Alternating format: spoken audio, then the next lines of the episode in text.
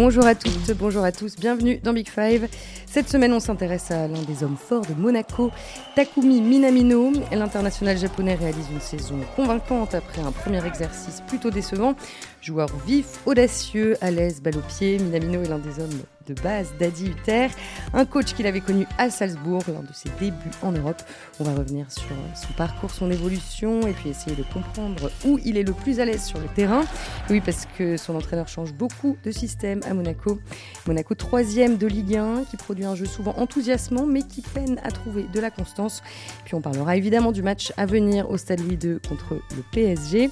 En ligne avec nous aujourd'hui, Régis Testelin, l'un de nos reporters en charge de Monaco. Bonjour Régis. Bonjour Marie-Amélie.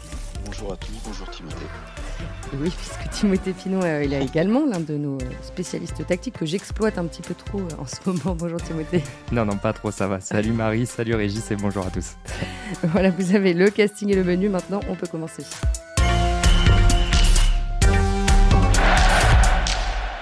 Alors c'est un joueur qu'on connaît assez mal euh, en France. Il est euh, le premier japonais à évoluer sur le rocher, meilleur passeur de Monaco cette saison avec 5 euh, passes décisives et, et 6 buts en 21 rencontres. Takumi Minamino avait connu des débuts euh, délicats à Monaco, où il est arrivé à l'été 2022. Mais cette saison, le milieu offensif de 29 ans participe pleinement au succès de son équipe. Deuxième meilleure attaque de Ligue 1 derrière Paris, avec 44 euh, buts inscrits. Régis, est-ce que tu t'attendais à voir Minamino évoluer à ce niveau euh, cette saison? Absolument pas. Absolument pas. Je m'attendais même pas à ce qu'il reste à Monaco parce que sa première saison avait été tellement décevante que je pensais que les, dirigeants monégasques euh, allaient vouloir s'en séparer. Je pense que d'ailleurs, à un moment, ça a été un peu dans les tuyaux, mais dès lors qu'ils ont choisi euh, Adi Hutter qui, comme vous l'avez dit, a connu euh, Minamino à Salzbourg il y a, très longtemps. Je pense qu'Uther a dit euh, Moi, Minamino, j'en veux. Donc, euh, donc, Minamino est resté. Et après, bon, on connaît la, suite de l'histoire. Mais je m'attendais absolument pas à, ce qu'il fasse cette saison. Pour moi, c'était un échec terrible la saison dernière.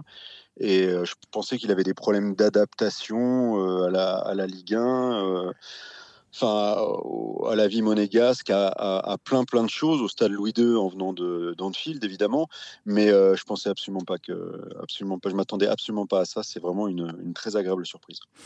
Tim, qu'est-ce qui t'impressionne le plus euh, chez ce joueur cette saison? Euh, La manière qu'il a de fluidifier le jeu, je dirais, parce que c'est un profil assez intéressant et alors unique non parce qu'il y a des garçons qui font ça très bien dans d'autres clubs mais c'est pas quelqu'un qui porte beaucoup le ballon c'est quelqu'un qui qui joue relativement simple en fait, très souvent vers l'avant. Euh, donc là, c'est pour parler du jeu euh, avec ballon et ça, parfois, c'est c'est ça, saute pas forcément aux yeux, mais quand vous l'observez de près, c'est plein de petites déviations, c'est plein de, de, courses intelligentes, c'est des bons décalages. Il joue souvent dans le bon tempo aussi. Euh, une approche assez verticale aussi du foot qui colle bien à, celle de son entraîneur actuel. Et puis après, il y a aussi le, le, jeu sans ballon qui est intéressant parce que c'est un mec qui qui rechigne pas à la tâche, il se donne beaucoup pour l'équipe, il court beaucoup. Euh, on l'a notamment vu là contre Lens dans un rôle un peu plus défensif par séquence. Euh, mais voilà, donc je dirais, ouais, euh, cette espèce de fluidité qu'il a quand il s'agit de faire jouer les autres et, et la débauche d'énergie avec et sans le ballon. Alors, il est arrivé à l'été 2022 en, provenance de Liverpool pour 15 millions d'euros. Et bah, comme l'a bien expliqué Régis, hein, sa première saison a été ratée, il faut bien le dire. 10 titularisations en Ligue 1, 4 en Coupe d'Europe, seulement un but et trois passes décisives. On parlera un peu plus tard de son utilisation dans un 4-4-2 qui ne lui convenait absolument pas. Et l'une des autres explications à ses, débuts compliqués, c'est une préparation physique tronquée, car il était arrivé euh, tard dans l'été à Monaco. Régis, cette saison, il est dans une forme euh, physique presque optimale? Oui, oui, oui, Bah, comme l'a dit Timothée, c'est un joueur qui a vraiment beaucoup, beaucoup de volume. Je pense que c'est celui qui a pratiquement le plus de volume. Je pense qu'il a encore plus de volume que Golovin. Il finit encore mieux les matchs que Golovin, comme on l'a vu d'ailleurs à Lens. Et effectivement, c'est un joueur euh, qui est très, très généreux, qui dépense énormément d'énergie dans un match et qui a donc besoin d'être physiquement. Euh, dans une situation optimale. Il était arrivé tard, il n'avait pas fait, pas fait une bonne préparation et surtout, comme il l'avait expliqué en début d'année, il supportait pas les séances françaises. Enfin, en tous les cas, il supportait mal les, séances françaises. On a tendance à dire que les Français euh, les, clubs français bossent pas, mais lui, quand il est arrivé à, Monaco, il a trouvé qu'il y avait trop de charges de travail aux entraînements et qu'il arrivait fatigué sur les matchs. Donc euh, la première saison, euh, en fait, il avait, enfin, je dirais, le réservoir était à 75% plein quand il arrivait sur les matchs, et il a fallu qu'il s'adapte aux, séances difficiles euh, françaises, plus difficiles qu'à Liverpool, faut-il semble-t-il. Et, ça, ça a fait, vraiment une différence énorme. en un an, il a une bonne préparation, des séances digérées, un changement de poste, on y viendra. Et puis, euh, et puis, ouais, et puis l'adaptation aussi à la Ligue 1 et au système modégasque. Tout ça réuni fait qu'il a passé euh, trois paliers d'un coup. Ouais. Et est-ce que tu trouves qu'il s'est étoffé un peu euh, physiquement, euh, Régis aussi? Je sais pas, mais j'ai l'impression qu'il est mieux dans, le, dans la manière dont il protège son ballon, dont il résiste parfois au duel. Euh, je sais pas, c'est surprenant parce qu'il est à un âge déjà, il n'est est pas extrêmement jeune, il a 28 ans. Mais, mais voilà, j'ai l'impression que bon, ça, ça, ça va de soi s'il est mieux physiquement, mais en tout cas, il dégage davantage de, je sais pas, dans la protection de balle, dans la solidité. C'est l'impression que ça renvoie à l'écran en tout cas. Moi, tout, à l'heure, Marie nous demandait euh, quelles sont les, qualités. Moi, je dirais en un, le volume. En deux, cette espèce de vista, de vision du jeu, comme tu l'as dit, toujours le bon choix, toujours la bonne passe. Euh. et, puis, et puis, il est très adroit quand même. Hein. Il, a, il, a, il a beaucoup d'adresse. Hein, euh. son but à lance est magnifique. son but à lance est, très révélateur parce que il arrive à la 93e minute. Physiquement, il est au-dessus de toute la défense lançoise réunie. Euh, il fait un passement de jambe, enfin une fin de frappe. Euh, le défenseur, je ne sais plus qui c'était, Frankowski ou un autre, bref, peu importe, est complètement éliminé. Il vient sur son pied gauche, il met un missile dans le petit filet. Ça, c'est des actions qu'on voit à, la 15e, 20e minute, 60e minute. Mais c'est très rare de voir des joueurs marquer des buts comme ça dans le temps additionnel surtout après une course de 50 mètres. Donc euh, physiquement, il est vraiment, mais même, enfin, il travaille très bien physiquement à Monaco. Golovin, euh, on se souvient tous du joueur qu'il était quand il est arrivé en 2018 et de, la machine de guerre que c'est devenu aujourd'hui. Enfin, ils prennent de la caisse ces joueurs à Monaco quand même. Et Minamino, il a pris beaucoup, beaucoup de volume. Alors après, vous dire, est-ce qu'il est plus fort du haut, est-ce qu'il est plus fort du bas? Visuellement, je vois pas trop de différence, mais il fait moins, euh, il fait moins vif et léger. Euh, il fait moins euh, physique japonais que ses autres copains de l'équipe nationale, par exemple. Il fait vraiment mmh. massif, c'est vrai. Alors, c'est un joueur polyvalent, c'est aussi l'une de ses caractéristiques. Il peut évoluer sur les côtés ou dans l'axe au soutien de, de l'attaquant. Et donc, lors du dernier match, il a même été utilisé en tant que piston. Euh, bah, posons, euh, posons la question tout de suite. Où est-ce qu'il est, euh, le plus fort, selon toi, Régis? Bah, Si on prend la saison dernière où il jouait, déjà il jouait rarement, mais quand il jouait, il jouait souvent 4-4-2 sur un côté. Là, depuis euh, le début de la saison, le système majoritairement utilisé par Uther, c'est un 3-4-2-1. Mais là, ça change vraiment beaucoup en ce moment, c'est devenu illisible. Enfin bon, bref, on va dire que là où, Minamino a fait ses meilleurs matchs et là où Minamino a totalement explosé en début de saison, c'est le fameux 3-4-2-1 avec deux numéros 10 et un avant-centre. Donc Golovin numéro 10, partie gauche du terrain, et Minamino Minamino, numéro 10, partie droite du terrain, avec un avant-centre de préférence baigné. Et donc là, euh, Minamino, euh, il coche toutes les cases. Quoi. Il coche toutes les cases parce que son jeu de passe, euh, il est dans un trio avec Golovin à gauche, baigné devant, qui sont des vrais joueurs de foot. Donc, ils ont tous de l'intelligence de jeu, tous les trois, ça, ça leur va parfaitement. il a toute une partie droite du terrain à occuper avec un latéral qui est Vanderson. il combine aussi beaucoup il n'a pas l'extérieur à prendre, et ça c'est un atout pour lui parce que c'est pas un joueur d'extérieur. C'est pas un joueur qui est bon le long de la ligne de touche. C'est pas un joueur qui élimine euh, dans la longueur et qui centre en bout de course. C'est vraiment un joueur de, petit périmètre et de. Ah, il lui faut un peu d'espace, mais il lui en faut pas forcément beaucoup. Euh, puis c'est vraiment un mmh. joueur d'intérieur, quoi. donc, c'est là où il est le meilleur. 4-3-4-2-1, offensif, partie droite du terrain. Ouais, c'est exactement ça. Et j'ai fait quelques. j'ai fait un peu mes devoirs avant le podcast parce que parce qu'il fallait aussi par rapport à l'équipe nationale. Et, j'en discutais avec Florent Dabadji, donc, qui est notre confrère qui, qui est au Japon et, et qui suit l'équipe nationale là-bas. Et il est en immersion au Japon depuis des années maintenant. Et il disait pareil que c'était un mec qui, à qui il fallait l'axe. Et en fait, on se rend compte qu'en sélection, parfois, il était tout seul derrière un attaquant. Et là, il faut presque qu'il fasse trop de choses. C'est encore un peu différent. Et à Monaco, quand ils sont deux derrière l'attaquant, là, c'est vraiment là où, il donne la, plénitude de son talent, en fait. Et pareil, quand vous discutez avec euh, son entourage un peu, quand vous leur demandez ce que c'est la clé, en fait, vous leur dites, mais comment il est passé de, de la saison dernière, une saison très très moyenne, à, maintenant, euh, il a été élu joueur du mois d'août en Ligue 1. Enfin voilà, il a un mm. peu marché sur l'eau sur les premiers mois. Euh, et tout de suite, en fait, il vous parle du système et de son utilisation. Donc, euh, donc voilà, et en fait, comme c'est un joueur profondément collectif, c'est pas un mec qui va pouvoir se débrouiller tout seul. En fait, parfois, quand le collectif est un peu morose, certaines individualités arrivent à ressortir parce qu'elles savent dribbler, porter le ballon, faire un certain nombre de choses comme ça. Euh, lui, il fait tout ça correctement, mais il est surtout très fort euh, en une ou deux touches sur les prises de balles et ensuite trouver un relais, se redémarquer. Voilà, donc il a besoin que l'équipe tourne bien et il a besoin d'être dans l'axe. Donc euh, en début de saison, tout ça a été réuni et forcément, on a vu son l'étendue de, ses qualités en fait. Et Régis, pourquoi est-ce qu'ils sont si complémentaires avec Golovin? Je dirais pas qu'ils sont complémentaires, en fait, je dirais qu'ils se ressemblent. Ils hmm. se ressemblent et en fait, ils font, c'est les deux mêmes joueurs euh, qui occupent chacun euh, une, partie du terrain. Je trouve qu'ils se ressemblent. Je trouve qu'ils se ressemblent. Ils se ressemblent dans la vision du jeu. Ils ont tous les deux euh, jeu court, jeu long. Ils ont tous les deux une très bonne frappe de balle. Enfin, je sais pas. J'ai l'impression qu'ils font un peu la même chose. Golovin peut-être plus en, puissance et avec peut-être plus de, régularité au sein même d'un match parce que si Minamino a un petit souci aujourd'hui, c'est que parfois il disparaît 10 euh, minutes, un quart d'heure d'un match, alors que Golovin euh, disparaît rarement d'un match.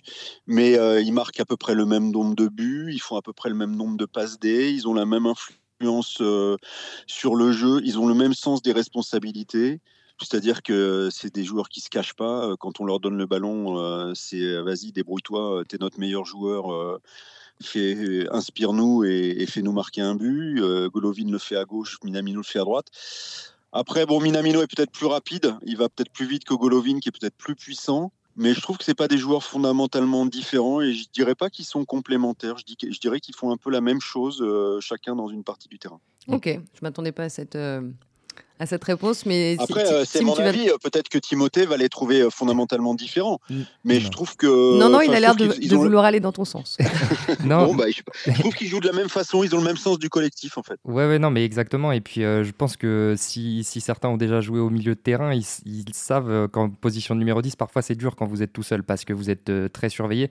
Donc, quand il y a quelqu'un avec vous, finalement, en soutien de l'attaquant, bah, ça, ça multiplie les pistes. Il y a plus de monde à surveiller dans les demi-espaces. Donc, forcément, parfois vous avez un peu plus de liberté. Donc euh, euh, complémentaire, euh, enfin en fait ils, se complètent d'une certaine manière, mais parce que parce que voilà ils aiment tous les deux évoluer dans les demi-espaces et que, et que forcément bah, quand vous avez deux mecs à surveiller plutôt qu'un, c'est plus difficile pour les milieux de terrain défensifs adverses tout simplement je pense. Et, si je peux juste rajouter une chose, puisqu'on a dit qu'on avait le droit de s'interrompre, c'est que c'est non mais c'est que dans, dans le trio faut pas oublier de baigner d'air quand même parce que bien sûr avec, avec Balogun, ça le fait pas. Parce que c'est pas des joueurs qui vont chercher la profondeur, euh, qui, vont, euh, qui vont balancer des transversales sur des joueurs de vitesse et de, rupture, tout ça. Mais Ben quand tu lui donnes un ballon à Ben Yedder dos au but, tu le revois 9 fois sur 10. C'est un joueur d'une finesse incroyable et il est aussi fort que les deux autres réunis. Et je pense que Minamino, euh, Golovin, Ben ça marche très très fort. Minamino, Golovin, Balogun, ça marche pas. Tim, tu en as un petit peu parlé euh, tout à l'heure. Euh, à quel point euh, Minamino participe au, repli des défensifs? Bah ça, pour le coup, ça a été particulièrement criant face à Lens, où il était dans un rôle un petit peu différent de d'habitude, mais sinon, ça se voit surtout dans la manière dont il contre-presse. Euh, et ça, ça s'explique aussi par son passé, sa formation, euh, puisqu'il a évolué 4 ou 5 ans à, Salzbourg. Donc c'est vraiment euh, les fondamentaux là-bas, en fait, le jeu sans ballon, la réactivité dès que vous perdez le, le ballon. À ce niveau-là, il y a son but, je crois, face à Strasbourg, ça doit être la deuxième journée, où il gratte un ballon avant d'enchaîner une frappe. Donc là, c'est assez révélateur de ce qu'il est capable de faire à la perte. Donc souvent, ça se voit dans, dans ça, quoi, dans le, pressing, le contre-pressing. Et puis parfois, voilà, il vient aussi aider, aider son latéral. Bon, là, contre Lens, c'était un rôle un peu particulier parce qu'il y avait aussi un peu une espèce de, de bataille des pistons. voilà, donc il avait pas mal d'espace à couvrir. Mais en tout cas, il est très, très généreux. Et, encore une fois, c'est assez. Moi, je trouve que ce qui ressort beaucoup de son jeu, c'est ouais, le collectif. Et, et, quand il faut se sacrifier, il n'a aucun problème à le faire. Et comme il a une grosse caisse, euh, il arrive à le faire sur, euh, sur quasi tout le match. Quoi. À quel joueur peut-être un petit peu plus euh, connu on, pourrait le, comparer? Bah, C'est une bonne question parce que j'ai souvent, je, je, réponds facilement à cette question et là, j'y réponds pas, pas vraiment facilement. Pas vraiment facilement. Tim, non plus. Euh, je cherche, mais tu nous poses quand même une colle. Hein, parce que... C'est vrai que je ne l'avais pas annoncé celle-là. Ouais, ouais, ouais. Non, mais il faudrait trouver des mecs euh, voilà, qui sont vraiment à l'aise euh, quand il faut naviguer dans les petits espaces. Mais, mais en même temps, il faudrait des joueurs, ouais, des, des spécialistes du demi-espace. Donc, comme ça, après l'émission, je vais t'en sortir 10. Mais, mais spontanément, spontanément c'est délicat. Il faut trouver des mecs très collectifs, des mecs qui aiment jouer dans les demi-espaces et des mecs qui sont très très actifs dès qu'ils perdent le ballon aussi. Donc euh, ça court pas les rues non plus finalement. Mm, bon, si jamais ça vous revient, euh, n'hésitez pas à le dire. Ça marche. Euh, Régis, tu, les as un petit peu évoqués tout à l'heure. Comment tu expliques ces baisses de régime, comme celle qu'il a connues à l'automne par exemple, après, après son super début de saison? Bah déjà, je pense qu'il n'avait pas l'habitude d'évoluer à ce niveau-là depuis, depuis très longtemps. Que les joueurs qui sont capables de tenir un rythme comme il a fait août-septembre sont extrêmement rares. Et puis, et puis voilà, et puis il n'avait pas le, vécu de la saison dernière. Pour, pour jouer 10 matchs d'affilée à son meilleur niveau, il faut en avoir joué 50 ou 60 les 16 mois précédents. Mmh. Quand tu n'as pas joué du tout, quand tu n'as pas joué du tout et que tu enchaînes 80-85 minutes euh, non-stop euh, pendant, pendant un mois et demi, bah, il y a un moyen, un moment, le, moteur est vide. Hein, c'est normal. Alors à cette époque, je crois qu'il n'allait pas en sélection. Euh, il y retourné à partir de, novembre. Mais pour la suite, ces baisses de régime sont quand même dues à ses allers-retours en sélection, puisqu'il y est retourné. Et que pour le coup, lui, c'est vraiment des longs voyages. Ouais. il a 29 ans. Est-ce qu'il peut encore progresser? Bah, ça, c'est marrant aussi parce que pour le coup, euh, donc je vous disais qu'on avait passé deux, trois coups de fil avant l'émission et, et ses proches disaient que ils avaient l'impression qu'il avait atteint un certain niveau euh, un peu euh, haut dans toutes les catégories du jeu en fait et, euh, et que et qu'il était en fait dépendant des collectifs dans lesquels il jouait. Bon comme tous les joueurs j'ai envie de dire mais mais en même temps voilà ses statistiques elles sont correctes son influence sur le jeu elle est réelle. Après voilà l'axe de progression ce serait ça à trouver de la constance en fait dans les performances. Mais intrinsèquement je pense qu'il a déjà développé pas mal d'aspects de son jeu et qu'il est très c'est un joueur moderne par excellence quoi. Donc euh, eux ce qu'ils vous disent c'est voilà qu'il faut euh, alors après évidemment ils prêchent un peu pour leur paroisse et ils défendent leurs joueurs mais euh, mais mais voilà l'idée c'est surtout que encore une fois, comme je me répète peut-être un peu, mais comme c'est un joueur très collectif, eh ben, il est vraiment tributaire de tout ce qui se passe autour de lui, de, son système. Et, ses proches ont aussi conscience de certaines lacunes. Par exemple, ils savent très bien que c'est pas un mec euh, euh, qui est capable de d'éliminer en permanence en un contre un sur un couloir. Donc, euh, donc voilà, mais ces choses-là, ils ont presque fait le deuil de tout ça. C'est pas son foot à lui. Donc, donc voilà, quand il est bien utilisé, il a de grosses, grosses qualités. Voilà, c'est plus un, un souci d'utilisation, pardon, et après de constance. Régis, tu vas dans le sens de Tim? Je pense que déjà, s'il se maintient, parce que la question c'est est-ce qu'il peut encore progresser, mmh. je pense que s'il se maintient à son niveau qui est le sien aujourd'hui, euh, il aura déjà fait une grande partie du chemin quand même. Parce que, parce que passer à 27 ans de Liverpool euh, à Monaco, c'est une régression, ça fait mal à l'ego, euh, t'intéresses plus les mêmes clubs que t'intéressais à 25 ans et c'est pas facile de rebondir. En plus, quand tu as vécu une année d'échec comme lui. Donc là, il est revenu à un niveau qui est pas loin d'être son meilleur niveau. Euh, il avait regagné sa place en sélection, il l'a reperdu. Mais je pense que s'il reste à ce niveau-là, on est, euh, enfin, on est sur du très bon Minamino et on est quasiment sur le meilleur de, Minamino. Donc euh, progresser, ça voudrait dire, je sais pas, marquer de 12-13 buts par an, je pense que c'est pas son profil. Mmh. Mais euh, bah, titulaire à Monaco dans une équipe de Ligue des Champions, à Liverpool, il n'était pas titulaire. Hein. Mmh. Donc être titulaire, être titulaire à, Monaco, pour Minamino, je pense qu'on est quand même au, sommet de ce qu'il peut, de ce peut fournir. Hein. Les autres Japonais de l'équipe nationale japonaise, euh, ils sont pas titulaires, euh, pas tous titulaires dans des équipes de Ligue des Champions. C'est même plutôt assez rare. Donc, euh, s'il reste à ce niveau-là, qui joue la Ligue des Champions comme titulaire avec Monaco, il sera, il redeviendra le meilleur joueur japonais. Donc, donc ce sera déjà une vraie réussite. Mmh.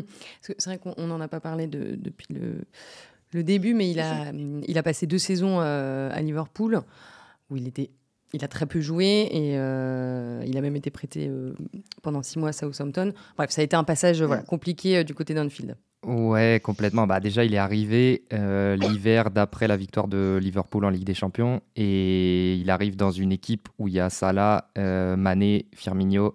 donc c'est difficile de trouver votre place au milieu de tout ça.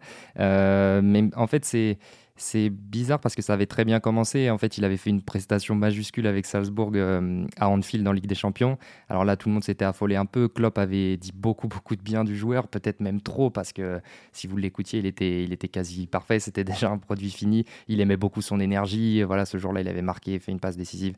Euh, et puis après, en fait, il est arrivé euh, derrière des joueurs qui étaient installés, qui faisait tourner Liverpool euh, merveilleusement bien depuis quelques saisons.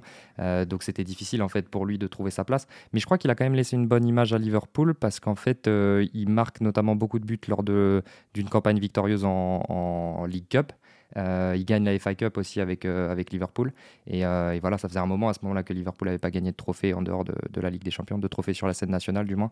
donc voilà, je pense qu'il a quand même laissé une trace positive. Mais, mais bon, passer derrière trois monstres pareils, c'est mm. compliqué.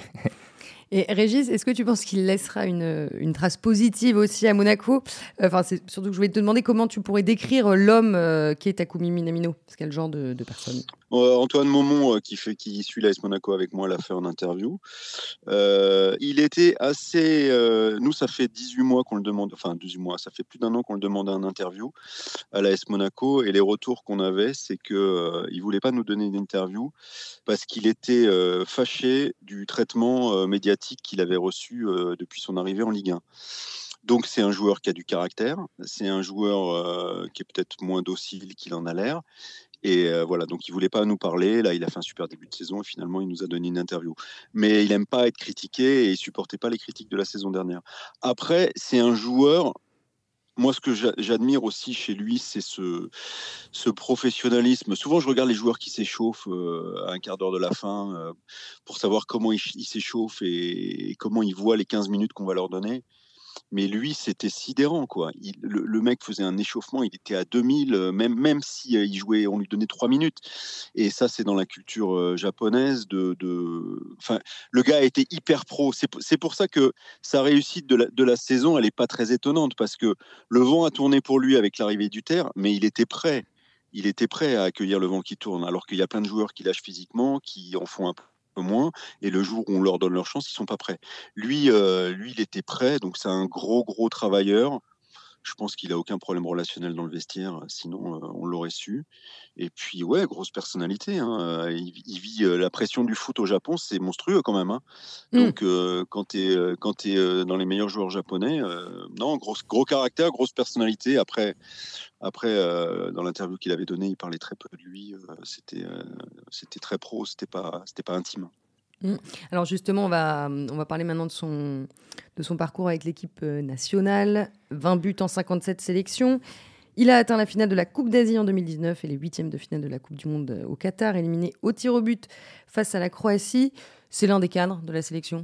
Sur le plan purement footballistique, comme l'a dit Régis, il avait perdu sa place à un moment donné. Euh, il l'avait regagné, puis il l'a reperdu parce qu'il y a eu une défaite au, deuxième match de la Coupe d'Asie, en fait, où, ou qui a poussé un peu le coach à, revoir ses plans, alors qu'il avait très bien démarré la compétition, il avait mis doublé et, une passe décisive de mémoire.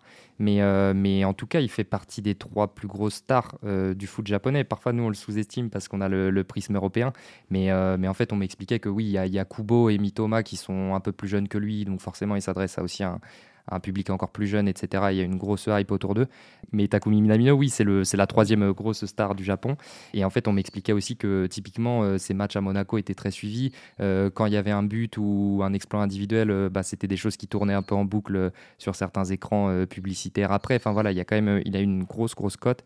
Et, et même là-bas, quand il se balade dans la rue ou quoi, il peut vite, vite être un peu débordé par tout ça. Quoi. Donc, donc ouais, c'est une des figures de, de la sélection japonaise. Mmh. Et là, Régis, effectivement, il a retrouvé euh, sa place euh, euh, bah, l'automne dernier, après avoir manqué sept matchs post-Coupe du Monde. Bah, C'est-à-dire que la période, la, première année monégasque était tellement mauvaise qu'évidemment, il a plus, il a plus été appelé. Là, il a été rappelé en, printemps, à l'automne dernier, et donc il a été appelé pour la Coupe d'Asie. Il a débuté, comme a dit Timothée, c'était contre le Vietnam, les deux buts et, et une passe D. Après, il sort de l'équipe, mais Enfin, il sort de l'équipe euh, sur une défaite dont il est euh, jugé en partie responsable, mais surtout le sélectionneur qui est un, local euh, a jamais trouvé la bonne formule devant. Et, franchement, et les joueurs, les joueurs dont parlait Timothée de, de offensif japonais, on a Kubo qui joue donc à la Real Sociedad, vous avez Odan qui joue à Fribourg, vous avez Maeda qui joue au Celtic, vous avez Nakamura qui joue à Nagasaki au pays, tout ça. Franchement, c'est pas au-dessus de Minamino. Hein. Moi, je trouve que le Minamino de Monaco, là, euh, je trouve que le sélectionneur, mm, il s'est un peu perdu en le sortant de l'équipe. Hein. D'ailleurs, ils n'ont pas été très loin puisqu'ils ont ils sont fait sortir par l'Iran. Mais je trouve que moi, enfin, je sais pas, je trouve que c'est le joueur qui a, il a il a beaucoup de personnalité. Il a plus de personnalité que Kubo ou, euh, enfin, je sais pas, il a plus de vécu et je comprends pas qu'avec dans l'état de, forme qu'il a en ce moment, je comprends pas trop qu'il soit pas titulaire et qu'il ait perdu sa place comme ça. été surpris.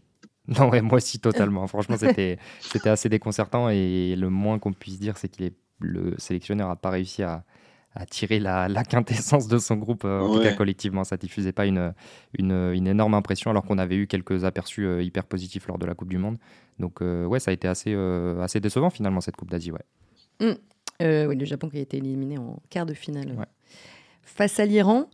Pour terminer, revenons-en à, Monaco, bien classé euh, en Ligue 1, mais qui a du mal à, trouver son rythme de croisière. Deux victoires, deux défaites, un nul lors des cinq derniers matchs. Ça a été plus ou moins comme ça euh, toute la saison.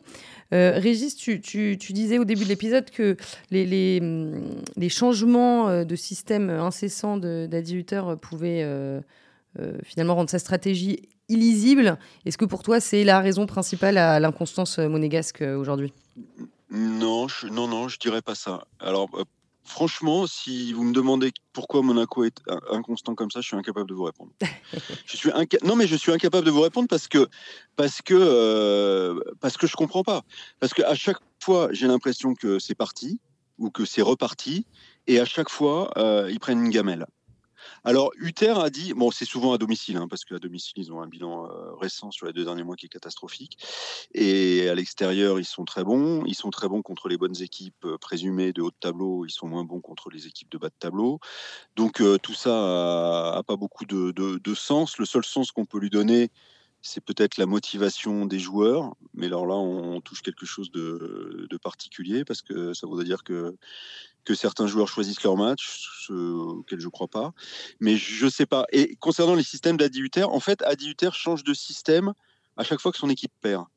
Mais dès qu'elle gagne, il garde le système en place. J'ai regardé toutes les compos d'équipe euh, depuis le début de la saison. Il fait ça systématiquement. Donc en fait, la défaite, on la voit pas vraiment arriver puisque le match commence avec le système qui a gagné le match précédent, si vous voulez. Et euh, par contre, quand il perd, alors quand il perd, il change à chaque fois.